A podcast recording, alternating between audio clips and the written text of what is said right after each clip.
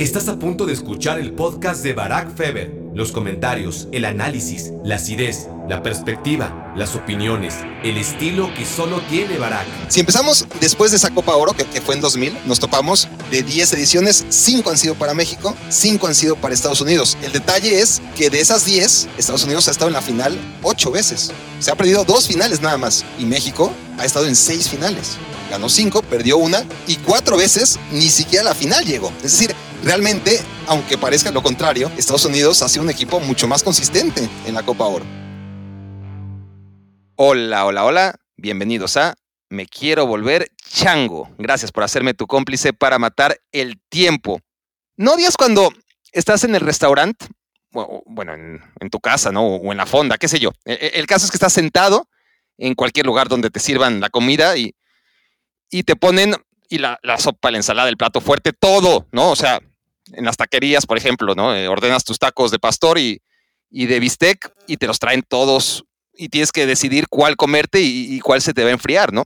Y, y, eso es lo que nos está, pasando, está pasando este verano, ¿no? La, la primera mitad de este verano eh, nos ha tocado una Copa América, una Euro, y es como cuando te ponen unos suculentos tacos de... Yo no soy tan experto, no me voy a hacer aquí el, el experto en tacos, pero, pero sé que los tacos de moronga son muy, muy populares, los de tripa. A mí me gustan más las carnitas, en general las de buche, nana y maciza no tanto. Pero bueno, en fin, el caso es que ¿Se acuerdan de cuando están en una taquería y le sirven todos los tacos y uno a fuerza se te enfría? Aquí nos está pasando lo mismo. Tienes que escoger y hemos escogido, creo yo, la gran mayoría de nosotros, una euro que además salió suculenta. Yo, yo no esperaba, la verdad es que, que más allá que sea Eurocopa y muchos la tienen sobrevalorada, esta Eurocopa sí que ha sido muy buena. No siempre pasa. La, la de 2016, por ejemplo, fue terrible pero esta ha estado buenísima, ¿no?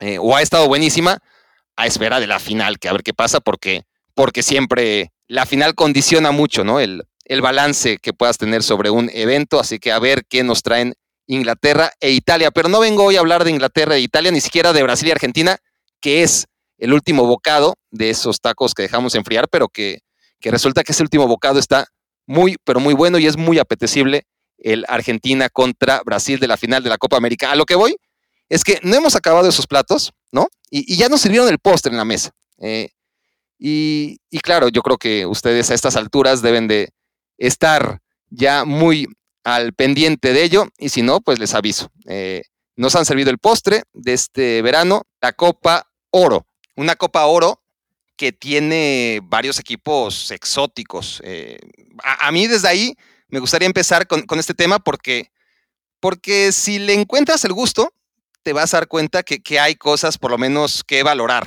Eh, cuando hablo de equipos exóticos, me refiero a que no son geográficamente equipos que pertenezcan al centro o al norte de América. Surinam va a estar en la Copa Oro.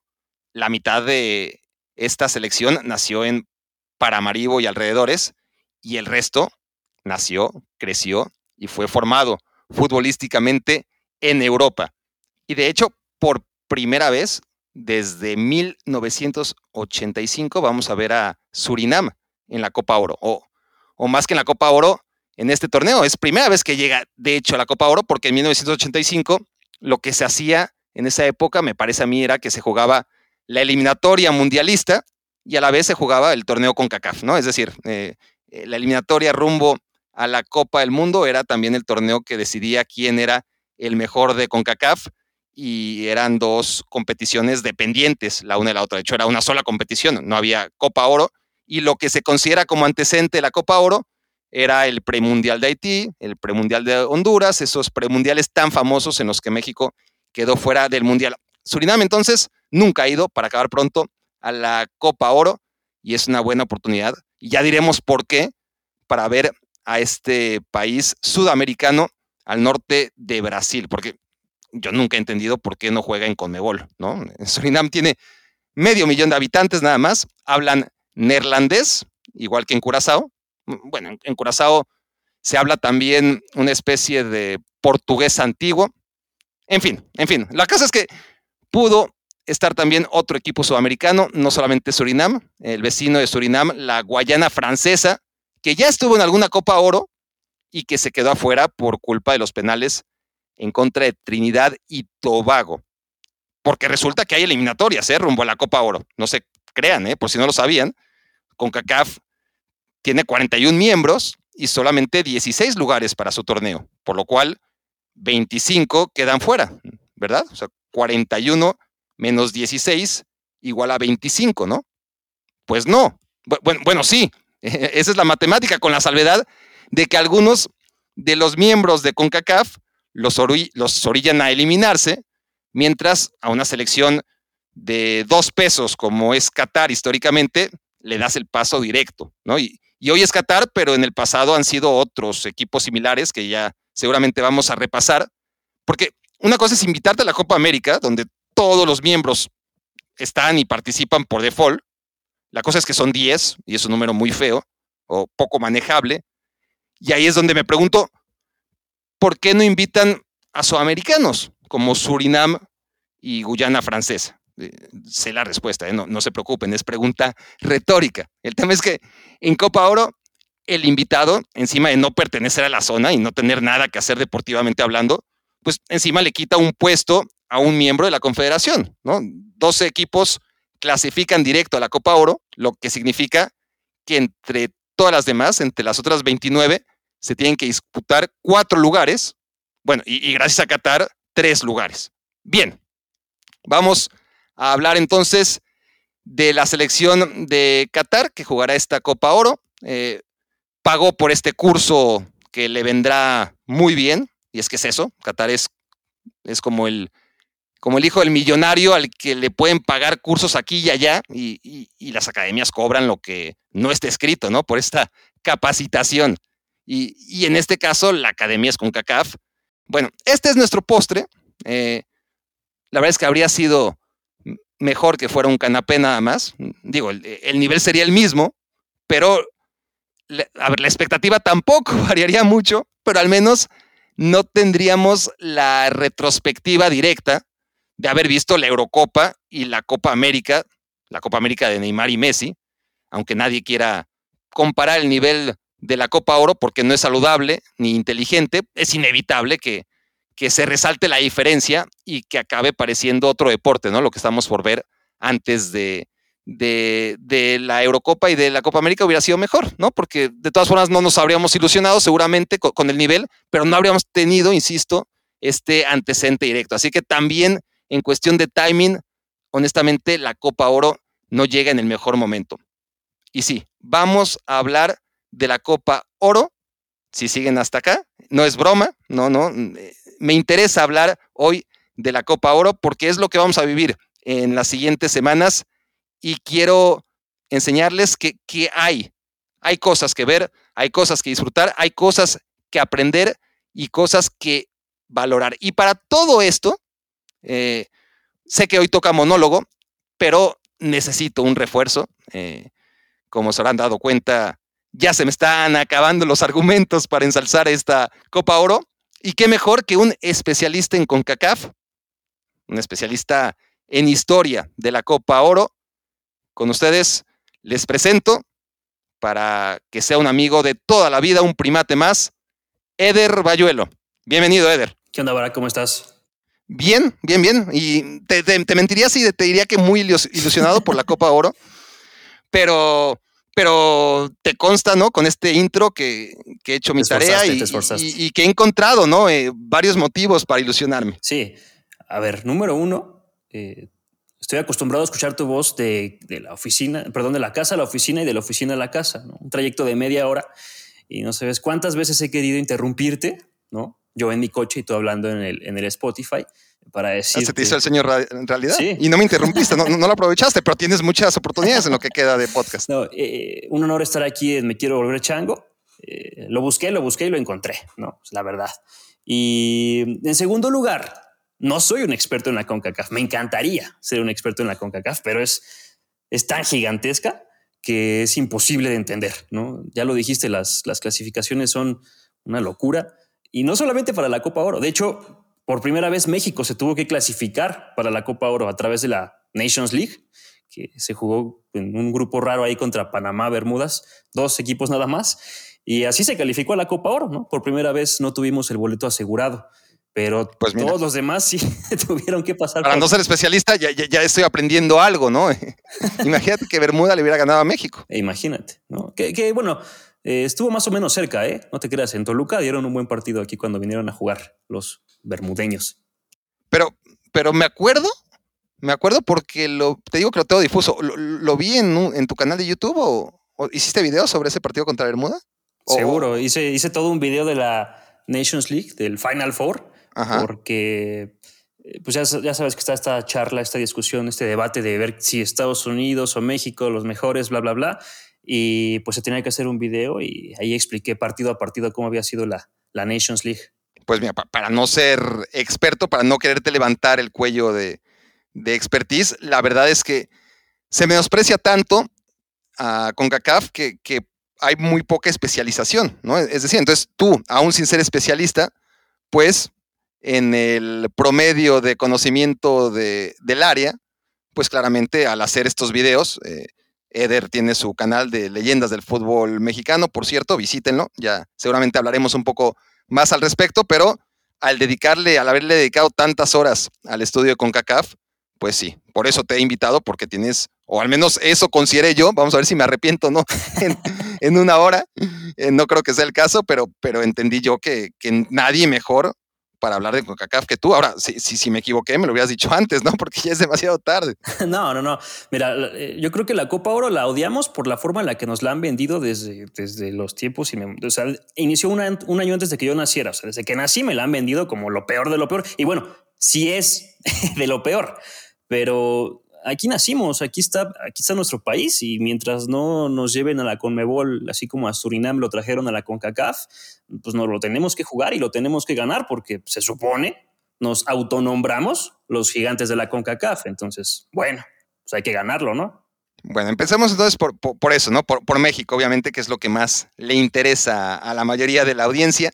Y y a ver, lo, que pasa con México es que se enfrenta a, esa paradoja de, siempre, ¿no? Eh, solo importa exactamente la Copa Oro para México si la pierde. Así hemos crecido.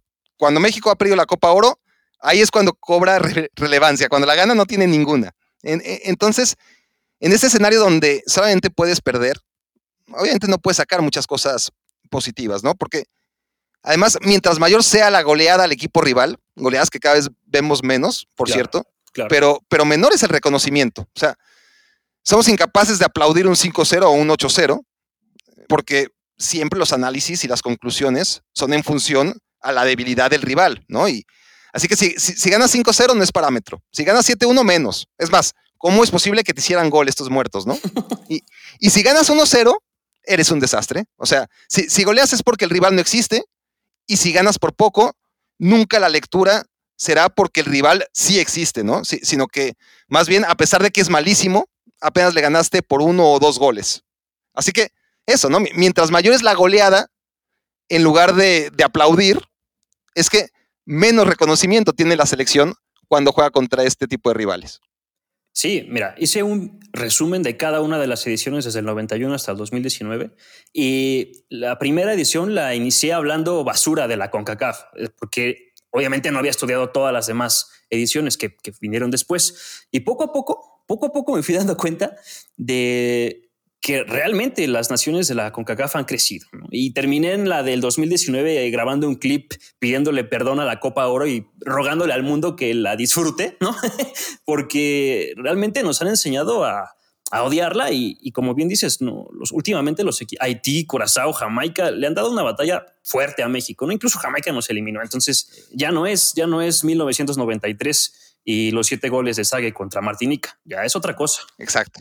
Sí, sí, no. Ahí nos hemos quedado muchos eh, y, es verdad, ¿no? Eh, porque, porque además, a ver, otro asunto que, que, tiene la selección mexicana, que, le impide disfrutar de, la Copa Oro, es que se supone que tiene que ser un laboratorio, ¿no? Un laboratorio de pruebas donde el entrenador en turno vaya sacando conclusiones de cara a las eliminatorias mundialistas y así evitar los sustos históricos que tenemos aproximadamente cada ocho años, ¿no? Eh, lo de Enrique Mesa, lo de Sven Goran Eriksson, lo de el Chepo de la Torre, en fin, ¿no? pero la Copa Oro, para la gente y en general, para la prensa, pues, pues espera que, además de que sea un laboratorio que sirva para esto, pues sea un laboratorio a prueba de errores, ¿no? Entonces es muy difícil evolucionar cuando antes que nada, impera la obligación de ganar y por lo tanto, ¿no? Eso va junto con pegado, el miedo a perder contra rivales, como ya iremos analizando, a los que se desconoce y, no se respeta. Hablando de experimentos, justamente dos veces pasó eso, antes de, de dos mundiales. En 2002 con el Vasco Aguirre que llevó a quién sabe quién. O sea, imagínate que la lista estaba, eh, bueno, sí, nombres importantes como Poncho Sosa, Tato Noriega, Paco Gabriel de Anda, y al final de esos 23. Bueno, Tato Noriega importantes. al final de esos 23 eh, solamente fue Paco Gabriel de Anda a Corea y no jugó nada. Y en 2013 pasó lo mismo, llevaron una selección súper alternativa porque es regresaban de las confederaciones y... Es que, es que es eso, o sea, se supone que México dejó de jugar la Copa América porque con CACAF le impedía jugar con equipo B, ¿no? O sea, Generalmente México iba con equipo A a Copa América y luego repetían tres o cuatro de la convocatoria, ¿no? Y, el resto era una selección alternativa para la Copa Oro, ¿no? Así, amigos, era el fútbol en, los años maravillosos.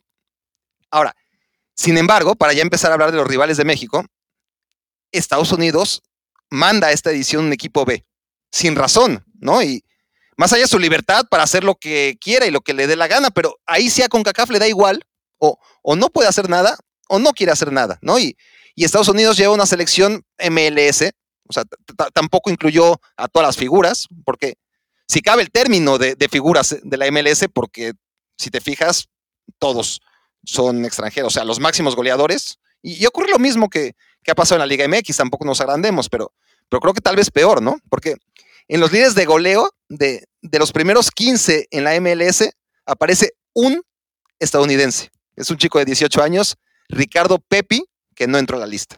Luego te vas a la lista de asistencias y, los únicos norteamericanos que figuran entre los 15 primeros en pases a gol, ninguno de ellos entró a la, a la lista tampoco de, la, de Berhalter.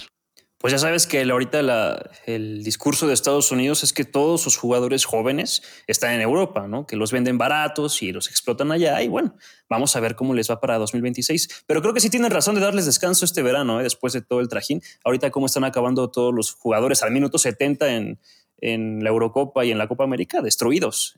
Pero, pero, tienen demasiados, es decir, tienes 35 futbolistas en las principales ligas europeas, te da para hacer una selección A y una selección B y, que esa selección B no deje de ser europea, ¿no? Eh, ¿Quién sabe si fue como una especie de mensaje después de haber ganado la Nations League de la CONCACAF, que el Final Four, semifinales y finales, no sirvió para nada? No, yo creo que ya estaba decidido, ¿eh? O sea, ya, está decidido. Dijeron, nosotros vamos a mandar a, la caballeriza a la Nations League y a la Copa Oro ya, ya se había advertido que no iba a ir ninguno de los jugadores conocidos. Absurdo, porque la Nations League no da nada. O sea, haber ganado el grupo de la Nations League te lleva a la Copa Oro, pero la semifinal y la final fue nada más puro cotorreo. Claro, te da un trofeo como, como la Copa Oro que tiene, que tiene más tradición, puede, puede ser sí. El, trofeo está bonito, el trofeo está bonito. Es, es, más chiquito que el de la Copa Oro, sí.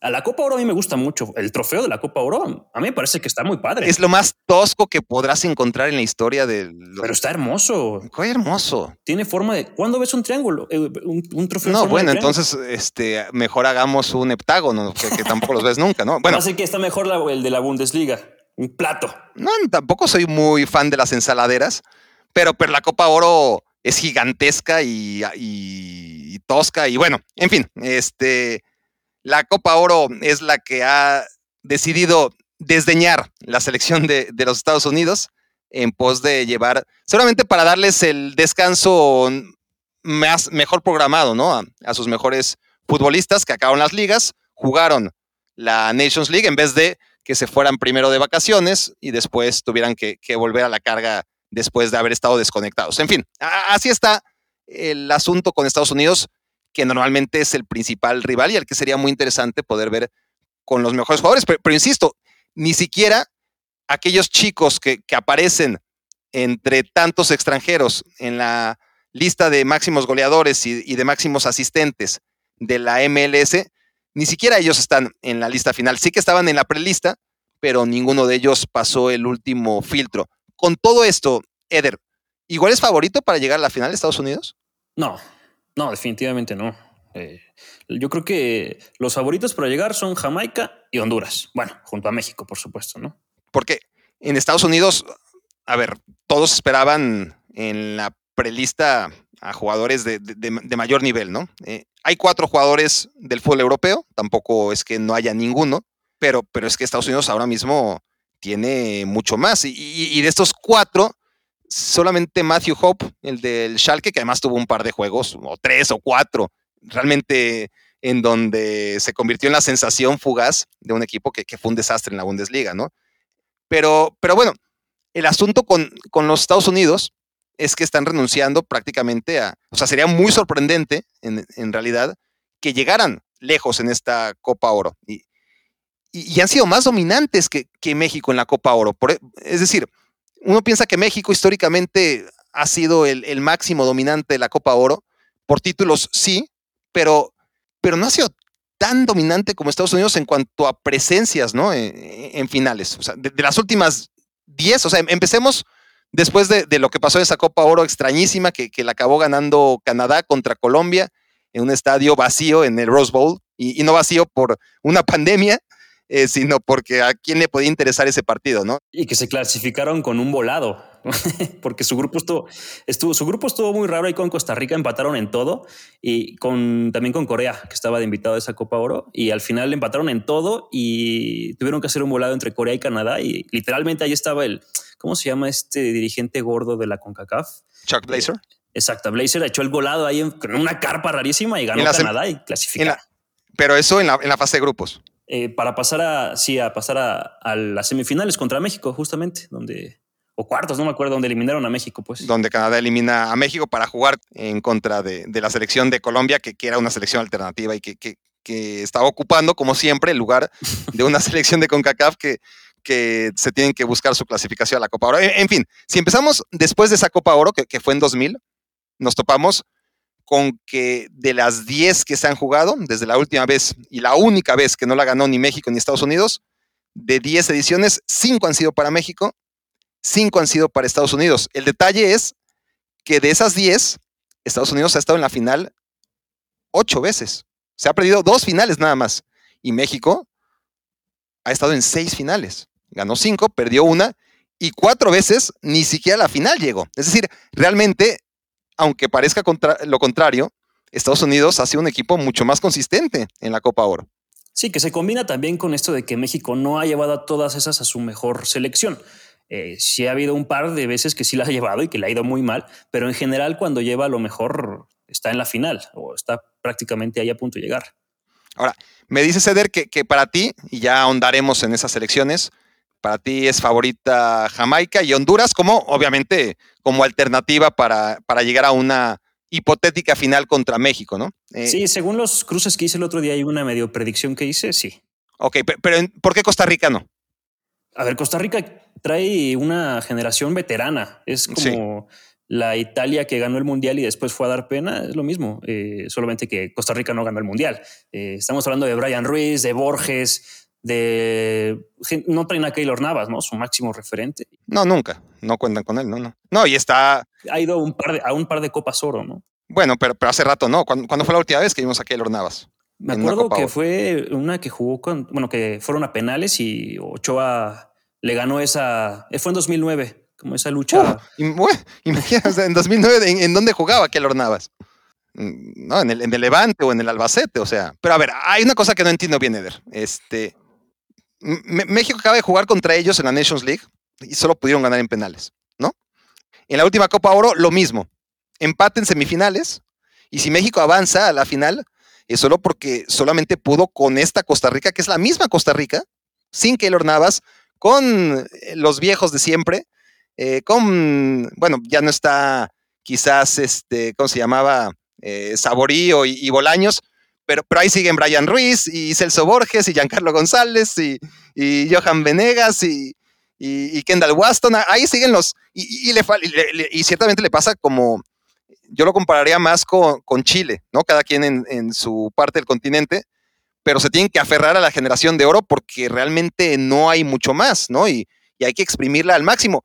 Pero contra esa misma selección, Eder, es que ni siquiera estamos hablando de en 1977 o, la vez que nos ganaron en el Aztec. No, estamos hablando de que la última vez, hace bien poquito, hace unas semanas, México tuvo que ganarles en penales. Y que en la última edición de la Copa Oro también se tuvieron que ir a penales.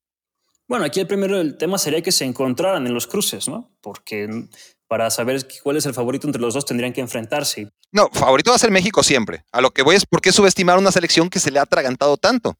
Pues mira, hay que ver los partidos. La verdad es que la Nations League, eh, México jugó mejor y pues sí, se fueron hasta los penales, pero eh, es, mira, jugar cuando los equipos de Centroamérica, Caribe y Norteamérica, bueno, Canadá y Estados Unidos juegan contra México, es como crecen su nivel. Eso es un hecho. Por eso es que, como dices tú, cada vez vemos menos goleadas, cada vez vemos partidos más peleados, más difíciles. Pero al final de cuentas, la calidad de, de los hombres de México se tiene que poner encima de lo que trae Costa Rica, definitivamente.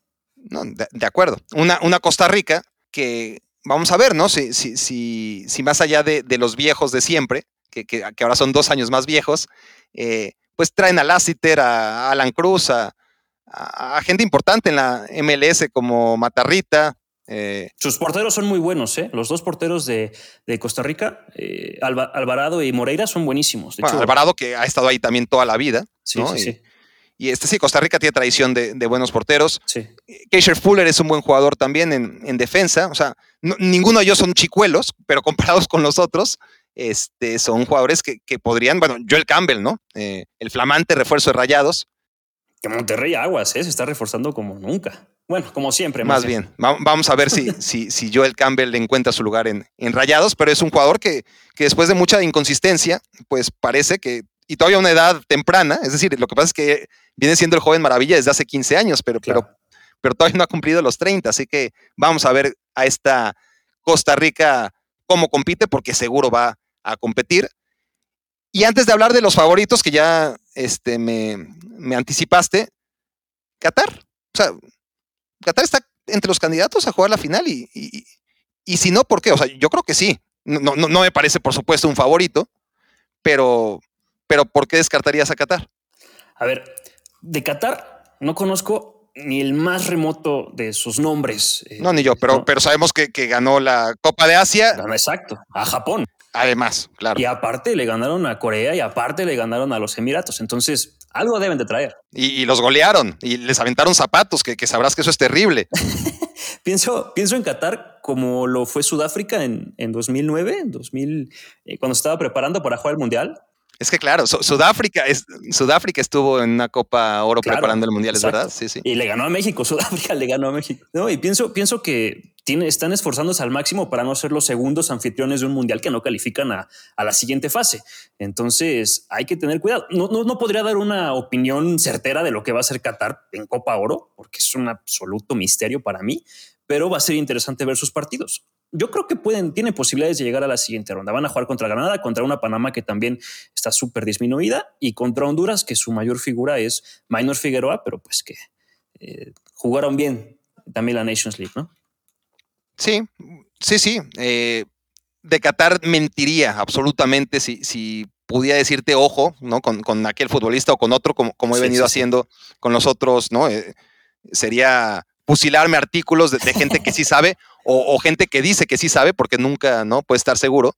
Y, y, a partir de ahí hacer comentarios, pero, pero honesta y transparentemente, yo de Qatar lo único que sé, como tú, es que son los vigentes campeones de Asia y, que, y que están en la Copa Oro porque, bueno, eh, iban a ir a la Copa América, estaban invitados precisamente junto a Australia, ocurre que cuando se reprograma la Copa América y se reprograman las eliminatorias mundialistas, se supone que coincidían, se supone porque al final yo veo el calendario y, no coincidieron. Perfectamente pudieron ir a Australia y Qatar al, a la Copa América y últimamente, o sea, Qatar, digo, Qatar es, es, el organizador del Mundial, de todas formas va a jugar la Copa del Mundo. ¿Qué importa si juega o no juega? Hay que aclarar que Qatar consiguió de alguna manera. La, gente de Qatar normalmente consigue lo que quiere, ¿no? Entonces, Qatar consiguió jugar las eliminatorias, so riesgo de quedar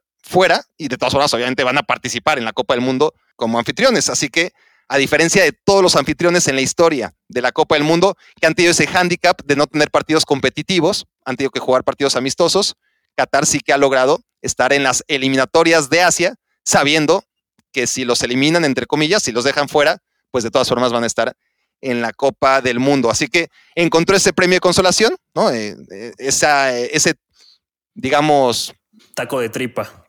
Sí, sí, sí, sí. A ver, la verdad es que, no está mal. No, está mal para Qatar. Yo, como aficionado al fútbol, celebro que no estén Australia y Qatar en, la Copa América, ¿no? Bueno, yo, yo iba a celebrar que, esté jugando para su mundial, porque eh, creo que si, bueno, el premio de participar en las eliminatorias es que le dan el acceso a la Copa de Asia. También, sí, están como unificadas, ¿no?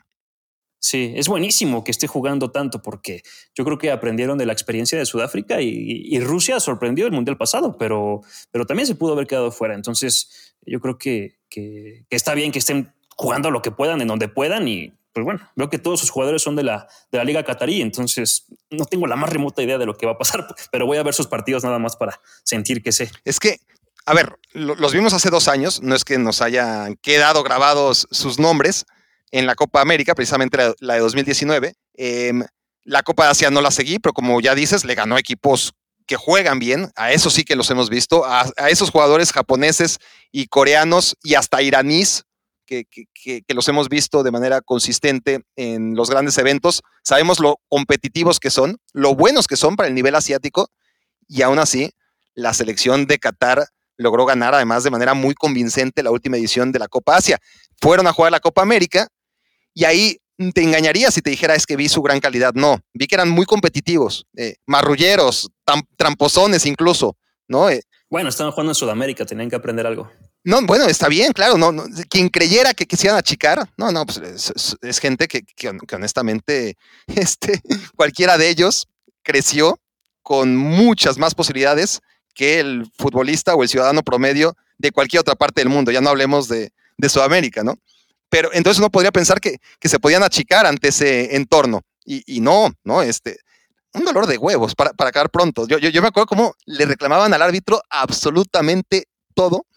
Y al final empataron contra Paraguay, perdieron contra Colombia 1-0 y se despidieron ante Argentina, pero no los golearon ni nada.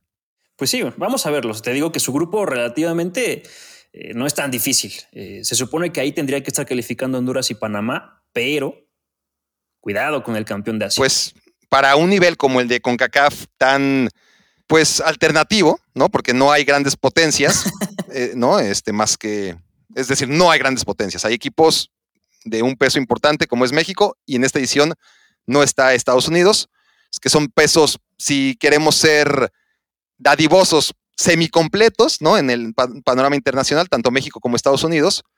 Y, los demás, pues son pesos ligeros, ¿no? Algún peso welter si quieres. Y, en ese contexto, porque tampoco vamos a hablar de que son pesos mosca, estamos aquí para enaltecer la Copa Oro, ¿no? No es que haya puro peso eh, paja y peso mosca. Eh, hay algunos pesos medianos donde creo yo Qatar podría competir y, sorprendernos. Por eso me parece a mí que, que, era importante mencionarlos antes de empezar con Honduras. Me llama la atención que que hables de Honduras como uno de los favoritos para aprovechar que Estados Unidos tiene un equipo tan alternativo. Em, no convoca a un par de eternos como Roger Espinosa y como Emilio Izaguirre. Eh, tampoco estará el Chocolosano, eh, el del Cádiz. Sí, que eso fue la sorpresa que me encontré con su convocatoria, ¿no? Que, y que tampoco fue que hiciera una temporada increíble en España, pero no, bueno, pero bueno, para, el fútbol, no, pero para el fútbol hondureño, un jugador que, además ya lleva mucho tiempo, eh, tanto en segunda división como ahora en primera división con el Cádiz, pues sí es una baja sensible, ¿no? Sí, yo creo que me basaba mucho en lo que hizo en la Nations League, que, que, dio un gran torneo y que Estados Unidos, con sus figuras, con los Pulisic, los McKinney y todos ellos, eh, le costó mucho trabajo ganarle a Honduras. De último minuto le alcanzaron a ganar y, Honduras dio un juegazo y toda la, toda la previa al Final Four lo hicieron muy bien. Eh, pero después de ver su lista, así como que se me bajó un poco el ánimo respecto a los, catrachos. Dijimos, no está Roger Espinosa, no está Emilio Zaguirre, eso te habla de una renovación, ¿no? sé. Bueno, más o menos, porque ahí está Minor Figueroa. Su sexta Copa Oro. Sexta Copa Oro para Minor Figueroa y me parecen pocas, ¿eh? a los 38 años, jugando cada dos años para que yo hubiera, para que tuviera 14 ya. Que por cierto, al principio hablabas de que la Copa América y la Eurocopa, no se te olvide que la Copa Oro es la más consistente de todas las copas. Sabes que se juega cada dos años. Sí, seguro, fijo. Y no, hay ni pandemia que la limite, así que. La pregunta es por qué. ¿Por qué chingados se tiene que jugar cada dos años, no? Sí, yo también pienso, tal vez si la hiciéramos cada cuatro años, podría elevar su nivel, aunque le quitarías mucha competencia a todos estos equipos que, compiten para entrar. Claro, y, ayudaría mucho. Lo que pasa es que hay una realidad de infraestructura que, que lo hace imposible y además tienes la bendición de tener un país como Estados Unidos en el área que te lo resuelve todo. Claro. Pero sí que le haría mucho más sabor saber que es Costa Rica 2019, Honduras 2021, ¿no? El Salvador 2023. Pero eso no, eso no va a pasar en el, en el futuro cercano, desgraciadamente. Eh, a ver, Honduras. Entonces, sí, ya dijimos, eh, no nos engañemos con una renovación, porque ahí sigue Minor Figueroa, ahí sigue Bonnie García.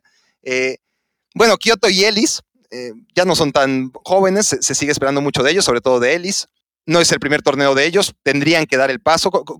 sobre, sobre todo Ellis anda muy bien, ¿no? Sí, y Kioto. Kioto para mí es de lo mejor que tiene Honduras, ¿no? Sí. ¿Los dos? O sea, los mejores son Kioto, en mi opinión. Kioto, Ellis y Alexander López. Alexander López, porque hice un tiempo la Liga de Costa Rica, ¿no? Con, y con el Alajuelense realmente lo vi muy bien. No sé si, en la selección hondureña tenga ese nivel, porque en la Liga costarricense va sobrado. Es muy difícil también hablar porque eh, Honduras tiene más de la mitad de su lista jugando en Olimpia, Motagua, Maratón y uno que otro por ahí jugando en la MLS, pero realmente no, no compiten lo suficiente como para elevar su nivel en la selección. Y te digo que lo mejor que les vi fue, bueno, aparte del preolímpico, que la sub-23 de Honduras por tercera vez consecutiva en Olimpiadas, que ahí está el otro postre del verano, ¿eh? no se te olvide, los Juegos Olímpicos también. Además, sí, sí, sí, sí, nos traen doble postre, es verdad. Eh, este, sí, el, el, flan y el arroz con leche. y, bueno, eh, los he visto jugar los últimos dos años y creo, creía que podían ofrecer algo. Igual no han jugado, vamos a darles chance, ¿no? Pero, pero no les veo tampoco, después de ver su convocatoria final, no les veo. Eh, digo, van a pelear ahí, yo creo, con, con Panamá, pero probablemente con lo que estamos platicando, me imagino que, Qatar les va a quitar un puesto a uno de los dos. Alguien, alguien tendrá que llegar a esa eh, hipotética final contra México, ¿no? Eh, eh, está claro que, Honduras, además, el único jugador menor de 25 años es, aquí lo tengo, Kevin Hernández, que juega en Suecia y cumple 25 años en tres semanas, ¿no? O sea, a ver, se entiende que, que los menores, todos, todos los menores de 25, porque ahora Estamos hablando de que a los Olímpicos va la sub-24, por las razones que ya todos deberían de saber. Sí. Entonces, no hay ni un solo joven en esta selección porque todos se han ido a, los Juegos Olímpicos, donde lo han hecho muy bien, ¿no? Eh, el entrenador sigue siendo Fabián Coito y si sigue siendo entrenador del equipo este uruguayo, que por cierto dirigía la sub-17 de su país cuando aquella final de, del Mundial de 2011 contra México. Ah, mira, esa no me la sabía. Pues mira, sí, eh, Fabián Coito era el, entrenador de esa selección, el que enfrentó a Raúl Gutiérrez en el Estadio Azteca. Y, a pesar de que su Copa Oro fue terrible en 2019, o sea, perdieron contra Jamaica, perdieron contra Curazao, eh, quedaron fuera en la fase de grupos, un equipo que, que, se había sentado durante muchos años, año tras año tras año, jugando semifinales. Que Jamaica y Curazao del 2019, monstruos, ¿eh? Monstruos. Bueno, no, bueno, Bueno, eh, eh, eh, en, ese momento, o sea, ya hablaremos de los equipos del Caribe, pero en ese momento sí que sorprendió que, Honduras perdiera y que no sumara un solo punto, ¿no? Ni contra Jamaica ni contra Curazao, que, que ya como veremos, lo que pasa es que Centroamérica ha visto cómo varios países del Caribe se van acercando y, si no, ya lo vienen superando, ¿no? Pero bueno, a nivel sub-23, Honduras lo ha hecho muy bien. Pero a nivel mayor, pues bueno, a ver, es un equipo que hace apenas unas semanas, eh, Eder empató 0-0 contra México en Georgia, ¿no? O sea, lo, mismo que dijimos de, Costa Rica, aunque en el papel sea muy inferior, son equipos que en 90 minutos, con inspiración, con orden y pegando en momentos puntuales, te pueden llevar el partido a penales perfectamente. Sí, se parece a México. Cuando México juega contra las grandes potencias, eh, juega como nunca. Y cuando los centroamericanos, el Caribe juegan contra México, igual. Pero cuando los eh, Honduras, Costa Rica, Panamá juegan contra Martinica, El Salvador, eh, ahora, no sé, Dominicana, igual bajan su nivel, se ponen al nivel de su rival, ¿no? Entonces, también yo creo que influye mucho eso. Al final, la experiencia es la que, eh, la experiencia de la selección en general, quiero decir, no la experiencia de sus jugadores, es la que va a, pasarse por encima de los que, de los que se encuentren. Tú sabes que eh, la historia siempre juega un papel muy importante en el fútbol. Es un tema que me gustaría conocer a detalle porque pero la historia siempre juega a favor de y en contra de los equipos que no tienen experiencia en los torneos, como Surinam. ¿En qué año dijiste que fue su última participación? 85. 85. Eh, puedes tener equipos. Mira, México tiene jugadores de gran empaque, ¿no?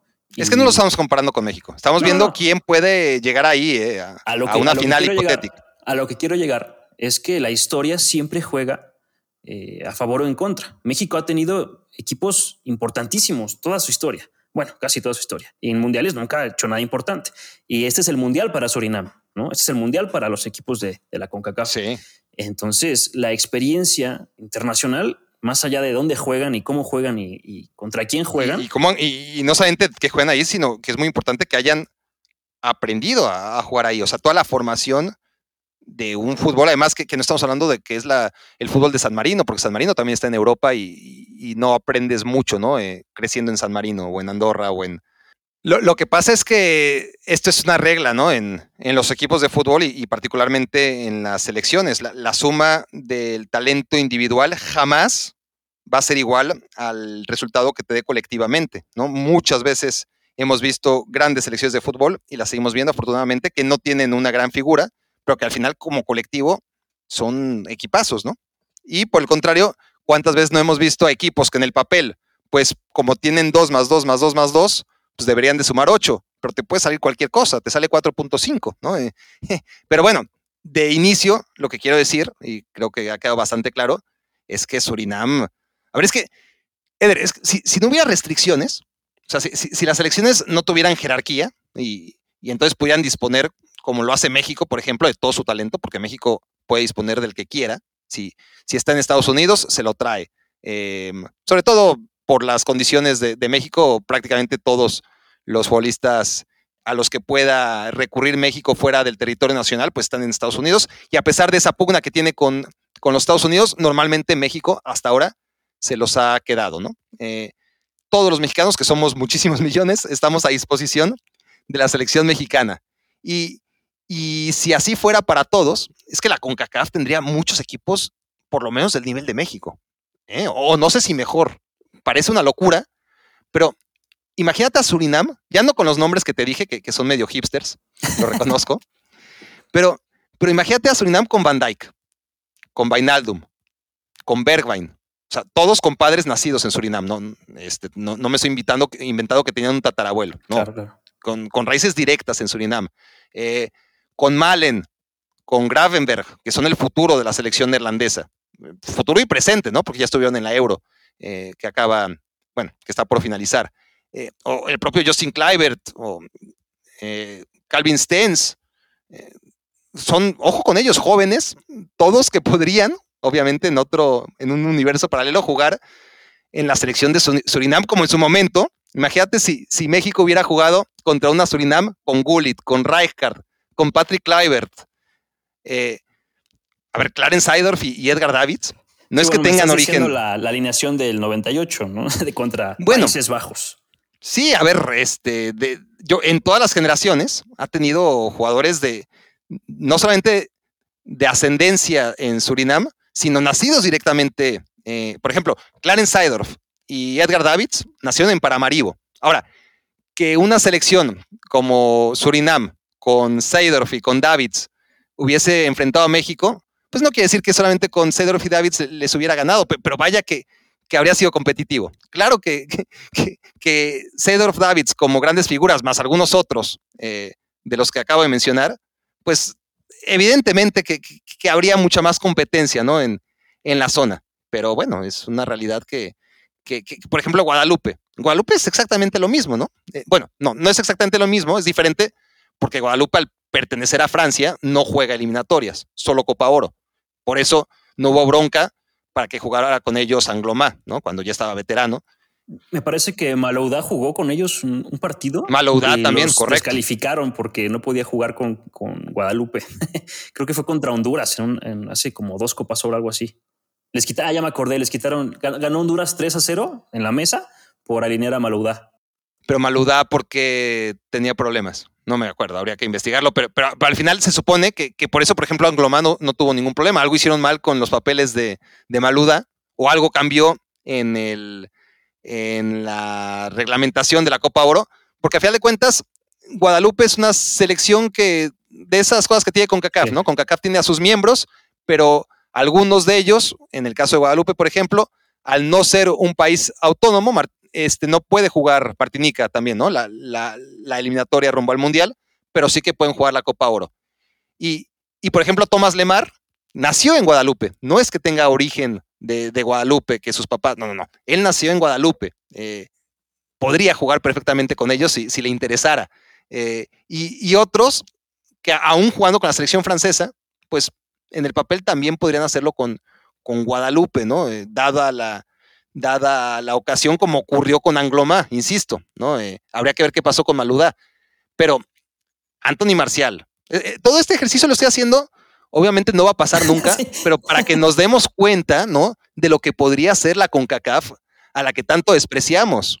Que es más o menos lo que está haciendo Estados Unidos, ¿eh? O sea, todo este universo paralelo que estás narrando, más o menos es lo que está haciendo Estados Unidos, con gente que no necesariamente nació en, la Unión Americana o que tiene padres europeos, pero que, bueno. Sí, bueno, eh, está el caso con, los alemanes, desde Jürgen Klinsmann tienen ahí un mercado muy importante, ¿no? Eh, de, chicos que crecieron eh, y empezaron a jugar al fútbol y, que fueron a Estados Unidos, si acaso de vacaciones, ¿no? Son alemanes de pies a cabeza. Así es. Pero que, o sea, Anthony Brooks, por ejemplo, pero Fabian Johnson y, Chandler y, y, hay muchísimos. en el caso de Gio Reina, bueno, aunque haya nacido en Londres eh, o en Manchester, donde jugaba su papá, pues está claro que, es un jugador eh, norteamericano más allá de, de, donde haya nacido. Sí, claro. Pero, pero sí, o sea, eh, en, el caso de, Guadalupe, para darnos cuenta, insisto, que, que la geografía no es la que limita al área, sino las condiciones, la pobreza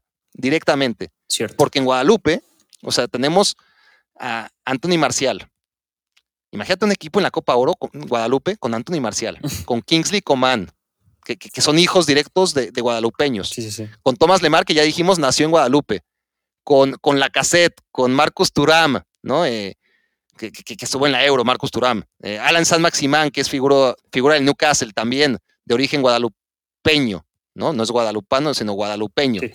O sea, tiene un equipazo, ¿no? Eh, y, sí, sí, claro, sí, sí, a ellos les interesara y a, sus clubes también jugar la Copa Oro. No, y sería un torneo. Y en el pasado, no, y, en el pasado hubieras tenido a Lilian Turam, y, que nació en Guadalupe, y, Titi Henry, que sus padres eh, podría haber jugado o en Guadalupe o en Martinica, ¿no? porque su padre era de Guadalupe y su, mamá de Martinica.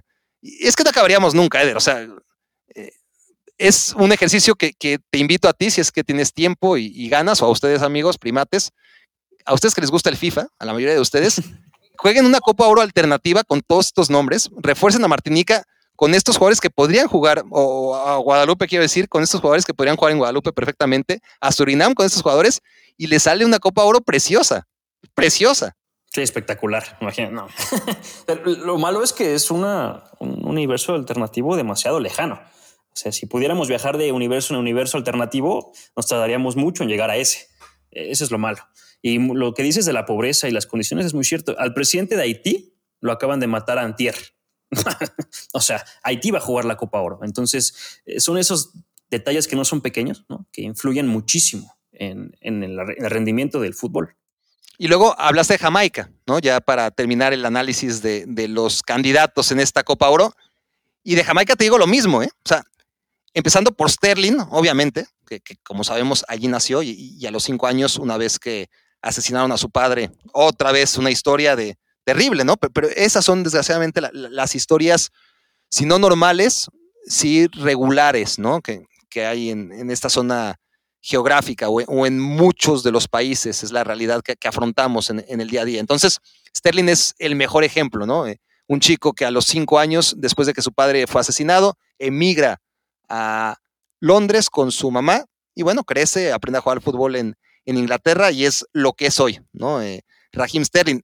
Pero además de Sterling, que sí nació ahí, o sea, tienes a jugadores de descendencia, o, más bien de ascendencia jamaicana, delanteros de primer nivel. O sea, Michael Antonio se cayó de la lista, que fue una gran decepción. Eh, un jugador que, te hace 10 goles por temporada en el West Ham.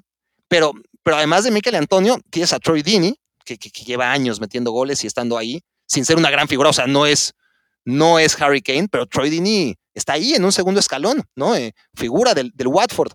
Eh, tienes defensas jóvenes y, destacados como Max Arons en el Norwich, que, no tarda en dar el salto. O sea, ahorita está en el Norwich, pero, pero ya verán que Max Arons llega a dar el salto a un equipo importante. Todos estos de origen jamaiquino.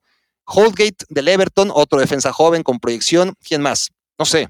Ashley Young, Danny Rose, eh, el propio Mason Greenwood. Quien, es que hay muchos, o sea, y, claro, bueno, Calvin Phillips, ¿no? El inamovible ahora mismo en la selección inglesa, el, pirlo inglés. Eh, en fin, eh, imagínate lo que sería Jamaica también, ¿no? Si, si, pudiera disponer de, todo ese talento de, origen de la isla, que, no es que en Jamaica solamente sean buenos para correr los 100 metros y, los 200 con vallas, no, no, en Jamaica, si no fueran por las circunstancias, también podrían acceder a todos estos jugadores que ya la mayoría de ellos nacieron en Inglaterra, pero hijos de emigrantes de, Jamaica, ¿no? Eh, sería una gran selección también. Pero tienen a Leon Bailey, ¿no? tiene a Leon Bailey, afortunadamente. La rompió. 15 goles en 40 partidos.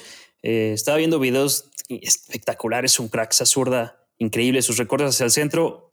Lo quiero ver. Por eso, para mí, Jamaica, bueno, no solo por él. Que decepcionó en 2019. Sí, bueno, ¿eh? pero la, la última temporada, exacto. Era, no, no, era su primer acercamiento en, en la selección y Leon Bailey, que, que también tenía posibilidad de optar a, a distintas nacionalidades, acaba aceptando a regañadientes jugar para Jamaica, pero sí, estamos hablando de, un talento importante, ¿no? Eh, y, y, ¿qué me dices del portero? A mí Andrew Blake me encanta, me encanta. De hecho, si no se hubiera fracturado en la final del 2017, yo hubiera puesto todo mi dinero a que Jamaica era el segundo, bueno, el, el cuarto campeón de la Copa Oro, el segundo después de Canadá, ¿no? Eh, porque se fracturó en los primeros minutos, una patada, no me acuerdo quién le metió en la mano, y fuera. Y, contra Estados Unidos. Exacto, contra Estados Unidos. Y creo que esa fue una de las razones más importantes por las que Jamaica no ganó el título, después de que eliminaron a México en semifinales con el golazo de tiro libre, que por una se quedó parado. Y, y sí, Andrew Blake. Y también en 2015 y en 2019, ¿eh? ¿eh? Todas sus participaciones en Copa Oro han sido muy buenas. Y aún sin, obviamente, los futbolistas a los que podría disponer y, y que obviamente o juegan con la selección inglesa o esperan a que tarde o temprano los llame la selección inglesa, pero, pero es que históricamente también, o sea, no, no es una cuestión que obedezca a la globalización de, los últimos años, ¿no? Que, ya tienes jugadores de todo el mundo nacidos en, distintos países, hijos de migrantes, ¿no? O sea, tradicionalmente, por ejemplo, no sé, una, una, imagínate la selección de los 90, de finales de los 90, la selección mexicana, digo, jugando contra una Jamaica que tuviera a Saul Campbell y a, bueno, Sol Campbell en la defensa y Andy Cole en la delantera. Sí, no, la Jamaica de los 90 era la broma más grande de la CONCACAF. Cuando, obviamente en el universo real, ¿no? Sin esas opciones. Claro. Eh, y, pero bueno. Ha crecido muchísimo. Sí, no, inmensidades. Sí, bueno, la, selección de Jamaica, lo, que recordamos es y va a quedar siempre en la historia son eh, los guamazos terribles contra Toros Nesa. sí. En una cancha de, Sí, sí, en una cancha de piedras. Y bueno, de todos modos, Jamaica eh, en su lista tiene un montón de jugadores que no que juegan en Europa y en la MLS, ¿no? Que al final no es como que la MLS sea gran referencia para saber lo que va a suceder con los jamaicanos, pero después de lo que han hecho en las últimas dos Copas Oro, me parece que, que tienen oportunidades. Y sí, ahí está Jamaica y ahí, está el escaneo general de equipos en esta Copa Oro que, creo que pueden ser competitivos y, y, no todos, obviamente alguno va a ser un desastre, pero en general creo que hay varios equipos que tienen el potencial para, para por lo menos no subestimarlos, no, no subestimarlos de arranque, ¿no? Reconocer que, hay algo ahí, que hay una formación y, que, y que al menos en el papel hay equipos que pueden resultar competitivos. Porque en México, volviendo al inicio, Eder, eh, se sigue con esa tendencia de, subestimar todo lo que sea con CACAF, cuando después de todo este repaso, porque igual no alcanza, ¿no? Para, para encontrar grandes equipos que tú digas es que es completísimo en todas las líneas. Eso es muy difícil encontrarlo inclusive entre los equipos de segundo nivel en la euro, ¿no? Eh, eso de tener en una selección nacional grandes futbolistas en todas las líneas, es muy difícil que pase. Y, en la Copa Oro, claramente, no es donde lo vas a encontrar. Pero si hablamos de un top 10 de jugadores de CONCACAF, a diferencia de otras épocas donde por ahí quizás metíamos ocho mexicanos y dos estadounidenses, para poder realmente dimensionar y que nos caiga el 20 de cómo ha crecido la zona, es que, honestamente, si hablamos de un top 10 de jugadores de CONCACAF hoy, pues, a ver, tenemos que meter a Keylor Navas sí o sí, ¿verdad? Sí, correcto. Uno. Tenemos que meter a Alfonso Davis sí o sí. pero sin dudar, incluso arriba de Keylor Navas. No, no, claro. Estoy nada más yéndome geográficamente país por país, ¿no? Como, eh, como fuimos abordándolos. Eh, Christian Podesek, sin ninguna duda, ¿no? Tiene que estar en el top 10 de CONCACAF. Gio Reina. Mm, ok, a ver, ponlo nada más para ver si nos sale. León Bailey. Sí, eh, sí. A ver. Sí. Eh, a ver, es que apúntalos porque creo que van a ser más de 10. Entonces. No, no, bueno, por eso. Pero, estamos poniendo, haciendo una prelista donde ya llevamos cinco, ¿no? Eh, hay que agregar a Jonathan David. Creo que no hay ninguna duda al respecto. Seis. A Weston McKinney. Siete. Y, mexicanos, los que mencionamos. Chucky Lozano, Raúl Jiménez, Tecatito. Ahí tenemos 10 por ahora, no sé. Porque, a ver, no me salgan con Edson Álvarez. A ver, bueno, porque yo les salgo. Top 15. Sí, no, claro, pero, si estamos haciendo un hipotético top 10 y además esto cambia partido a partido, ¿no? Un jugador juega un partido desastroso, otro hace un gran juego y ya este, este ejercicio que está en nuestras mentes, pues, pues varía. Pero ahora mismo, o sea, si, hablamos de los 10 mejores jugadores de CONCACAF, pues a mí la verdad se me ocurren Lozano, Jiménez y, Tecatito, porque habrá quien diga Edson Álvarez y yo te diría, ok, sí, ¿no? Como tú dices, en el top 15, pero si quieres meter a Edson Álvarez, pues déjame meter a mí a Tyler Adams, ¿no? Porque no mencioné a Tyler Adams. O a Brooks también, ¿no? Que tuvo Claro, exacto. Brooks, este, como defensa, que, que por ahí no es una de las posiciones que siempre nos vienen a la mente. Bueno, obviamente yo soy fan absoluto de, Luis Romo, ¿no? Yo soy fan número uno de Luis Romo. Sí, es lo que te iba a decir, no metemos a nadie de la Liga MX. Por eso, es que lo que pasa es que es la Liga MX. El día que Luis Romo, con toda su calidad, que es innegable, y, con todo lo que es, sí, sí, esté en la Bundesliga durante tanto tiempo y tantos años en el primer nivel como Anthony Brooks, empezamos a hablar. Porque potencialmente sí que parece que, que, lo es, ¿no? Sí. Pero no tenemos herramientas. Bueno, Luis Romo, para empezar, eh, lleva tres años jugando al fútbol profesional, ¿no? Es increíble. Pero, pero luego me, me, puedes hablar de Diego Laines. Bueno, es una mm, esperanza. Sí, aparte de mucho tiempo sentado, mucho tiempo sentado. Por ejemplo, Musa, el del Valencia, más joven, de 18 años, ¿no? Y, y juega más. Juega más minutos, por lo menos, ¿no? Este, en cuanto a calidad, vamos a ver. Pero, pero Musa, norteamericano del Valencia, aunque se hable poco, pues tiene mucho más juego que Diego Laines en el Betis. Entonces, más allá del top 10 que, que acabo de, de, poner hacia, como se me fueron ocurriendo los nombres, y siempre habrá algunos que podamos incluir, pues hay tantos mexicanos como no mexicanos, ¿no? En, en ese top 10 que podríamos eh, aumentarlo a top 20, si quieres, ¿no? Con todos los nombres que hemos dicho. Sí, como porque, dices. Porque ni siquiera, ni siquiera hemos hablado de Serginho Dest, porque ha sido un desastre este año. Exacto, es lo que te iba a decir. Como dices, hay que hacer una lista del último año, una lista de potencial, ¿no? lo, que pueden hacer, y una lista del presente. Entonces, es difícil hacerlo. No, claro, pero, pero solamente para dimensionar, obviamente no es ciencia, pero es que a lo mejor de un top 20 de Juárez de CONCACAF, donde incluyamos a todos los que mencionamos, pues a lo mejor salen seis mexicanos. Es difícil. Y aparte, Raúl ni siquiera jugó prácticamente toda la temporada sí, pero, sabemos que, no, no, pero, pero, sabemos que, tiene esa calidad. Entonces, claro, hay que hacer un balance entre lo que fueron esta temporada, lo que vienen siendo en las últimas, la proyección que pensamos que van a tener en el futuro. Porque, por ejemplo, Guardado, Herrera, ah, pues a ver, Guardado ya va obviamente en declive después de mucho tiempo. Y Herrera, pues ha estado en los últimos dos años, honestamente, le ha quedado grande el Atlético de Madrid. No quiere decir que no esté en un top 20 de, futbolistas de CONCACAF en, en Europa. Por supuesto que todavía Guardado y Herrera pueden estar ahí pero, a ver, Guardado Herrera, eh, Chucky Lozano, Raúl Jiménez, Tecatito y, y, quién más ante tantos jugadores del área. Es decir, quienes crean que los 20 mejores jugadores de CONCACAF podríamos poner a 10 o 12 mexicanos, están perdidos para acabar pronto. ¿No metías a Araujo? A pesar del desastre que ha sido en selección mexicana. No. Eh, se ha mantenido en la, Liga Española. sí, pero, pero... Y no ha regresado a los Tigres. Pero sí, sí, pero ya debería, ¿eh? honestamente, porque la, defensa del Celta es, es, una cosa desastrosa, honestamente. Sí, eh, Arajo y, Salcedo para mí es lo peor que hay de centrales en la selección mexicana y no deberían estar para mí, pero se pues, está ahí, ¿no? Está, sí, sí. Es el único central que tenemos en Europa. Eh, sí, sí. está claro que, que hay una deficiencia de, futbolistas mexicanos en, en, ciertas posiciones que en otras tenemos todavía algunos muy buenos, pero que a la vez, a diferencia, si, hubiéramos hecho este ejercicio de, a ver, saquemos a los 20 mejores jugadores de CONCACAF, pues a lo mejor nos salían 15 mexicanos, tranquilamente. Ahora es imposible, imposible. Ahora hay cracks en prácticamente cada selección que están en la élite, ¿no? En, la élite europea y que, y que te hablan de ese crecimiento. Vamos a ver si, si es progresivo, porque al final hay, hay que encontrar no uno, dos o tres figuras, sino que realmente el día en que CONCACAF pueda tener a seis, siete, ocho cada equipo de, estos nombres que hemos hablado, bueno, eh, ojalá llegue ese día y lo podamos presenciar. Y bueno, no ha pasado tanto tiempo realmente, 30 años de Copa Oro no es tanto tiempo. Eh, quiero decir que lo que me refiero es que eh, si hablamos de lo que te decía hace rato, ¿no? la historia, la experiencia de las selecciones depende mucho del tiempo que ha pasado, del tiempo que han competido. Entonces, 30 años de crecimiento de la zona está dando estos frutos que estamos viendo hoy.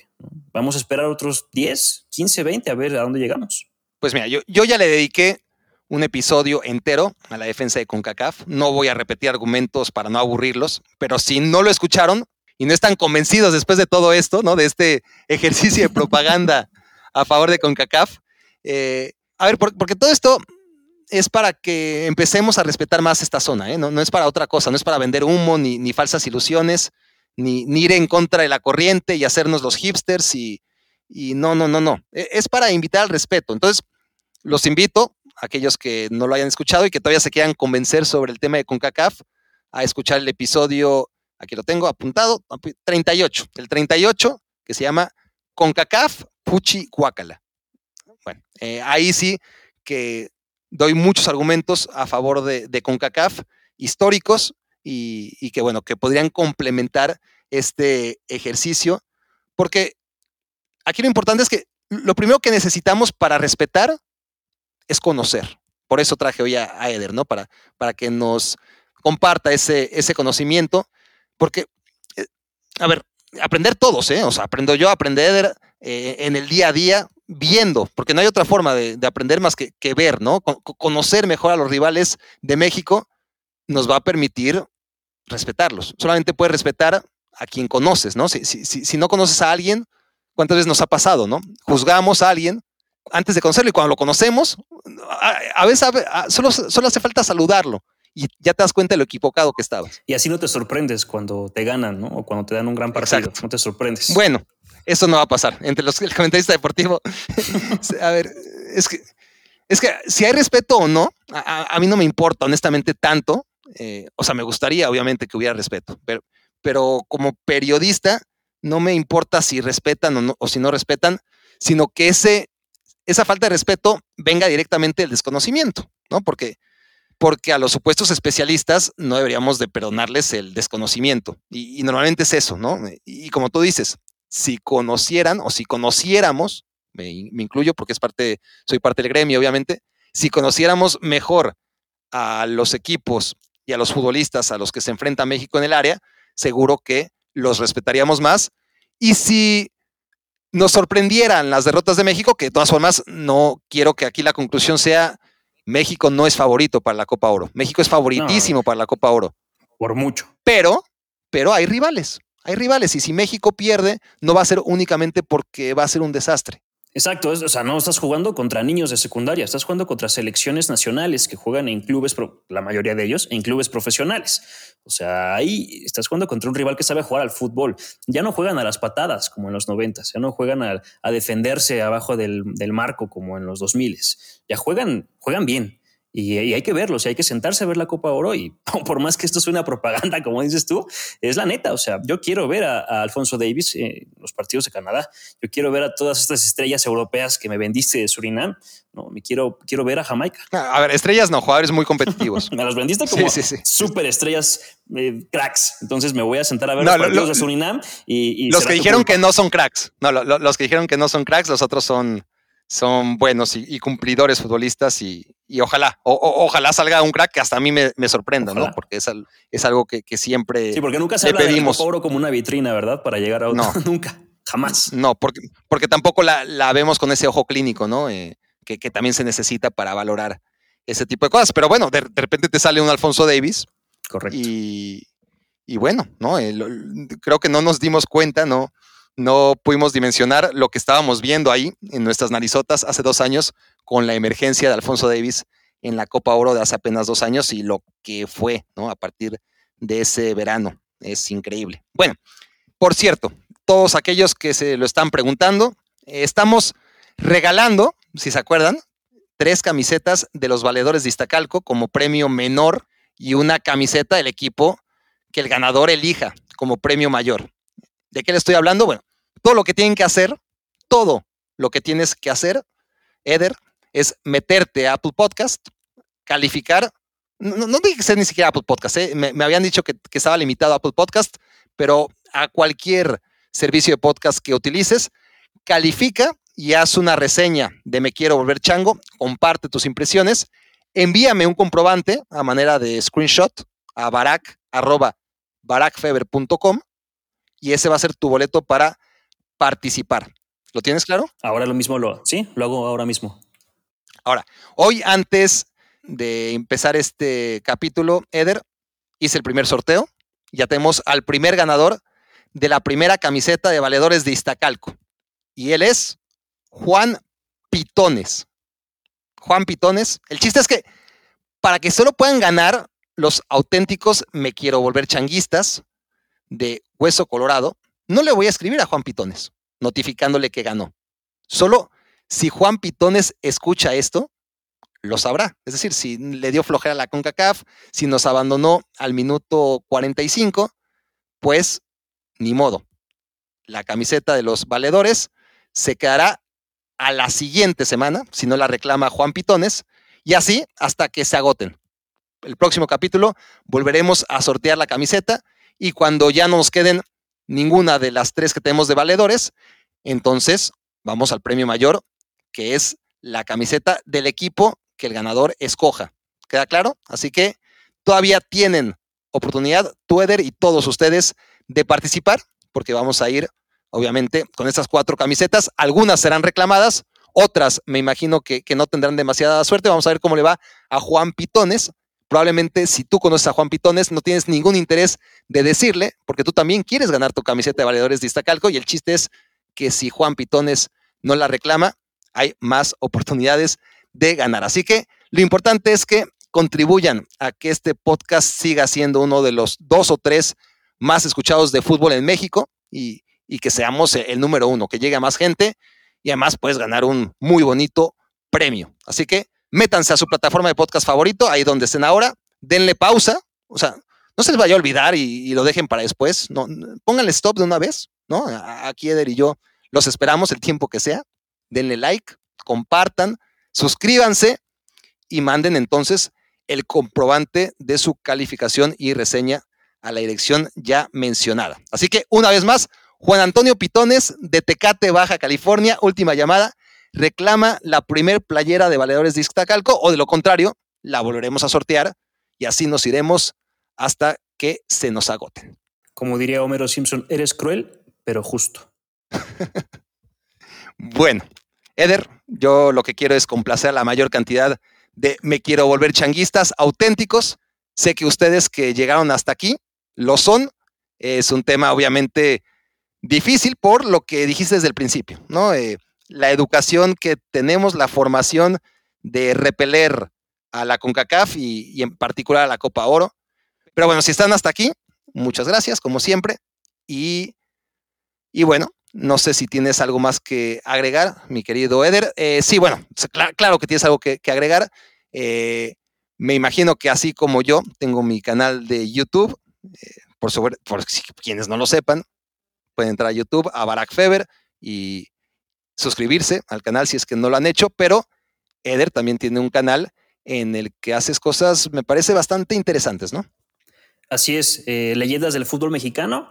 Es un canal que inicié hace ya poco más de un año y hacemos dos videos semanales hablando de las mejores historias del fútbol eh, mexicano, obviamente, ¿no?